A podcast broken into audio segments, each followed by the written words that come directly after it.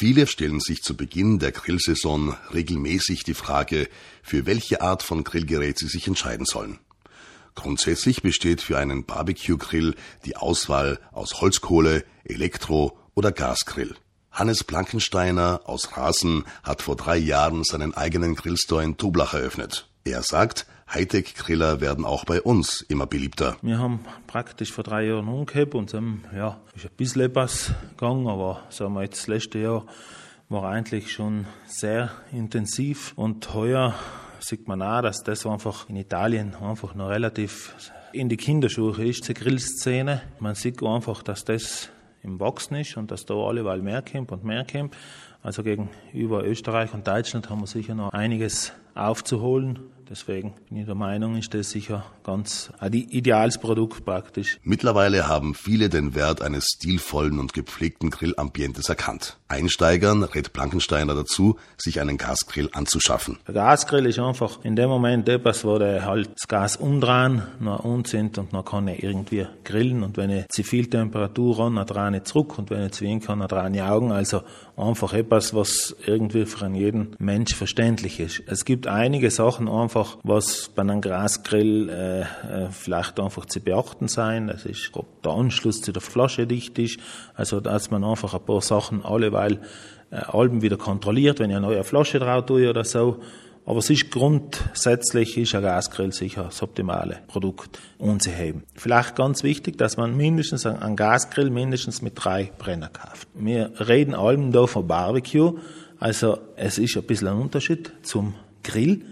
Grill habe ich einfach irgendwie eine Fläche, wo ich drunter ein Feuer habe oder wo ich drunter eine Hitzequelle habe und dann lege meine Würstel oder meine Schopfaugen und grill das auf der Hitzequelle an. Wir haben einfach überall den Deckel drauf und der Deckel hat einfach den Vorteil, dass ich praktisch im Grunde die Funktionsweise ist das gleiche, als wir, wenn ich heint. Neben Gas wird in heimischen Gärten noch immer öfter mit Pellets gegrillt. Funktioniert gleich als wie ein Smoker, aber ich habe einen Pelletbehälter sozusagen. Dann schieb's mir mit der Schnecke sozusagen die Pellet in die Brennkammer nach und da kann ich meine Temperatur einstellen und der gärt nur im Grunde allem so durch. Also ich habe einfach wirklich ein Gerät, wo der et muss jetzt allem, wenn ich heint einen Smoker habe zum Beispiel, dann muss ich da einfach schauen, allem die Temperatur zu überwachen und, und es ist einfach intensives Grillen, sage ich jetzt einmal. Aber es ist natürlich auch ein bisschen Leidenschaft dabei.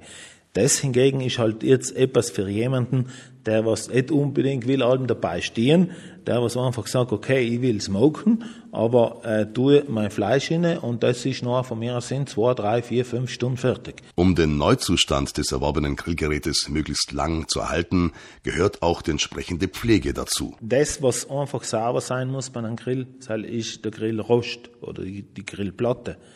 Einfach da, wo ich danach das nächste Mal wieder drauf arbeiten tue.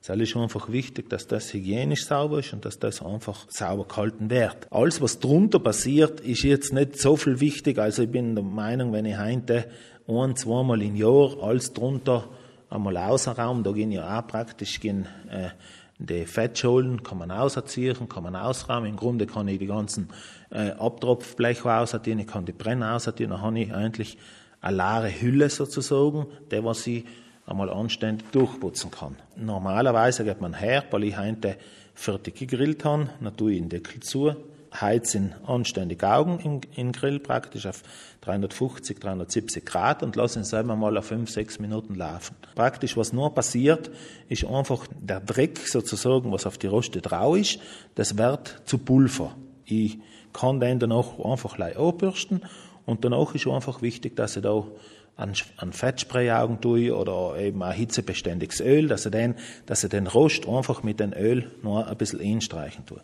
Also das ihn, sagen wir, das einfach, wenn er danach länger stehen soll, speziell bei einem Gussrost, ist einfach wichtig, dass der allem seine Patina kriegt, sozusagen. Und das kriegt er einfach mit einem, mit einem Spray. Gibt's zum Beispiel, wir haben so Sprays da, der was ich leider ausspritzen braucht, der tue ich eventuell auch bevor ich jetzt ein Fleisch drauf tue, tue ich den Sprayaugen. Also das sind Lebensmittel echt. Also das ist ein hundertprozentiges Kanalaöl. nur wenn ich das einmal gemacht habe, habe ich eigentlich schon einmal ganz viel getan, dass ich einen sauberen Grill habe.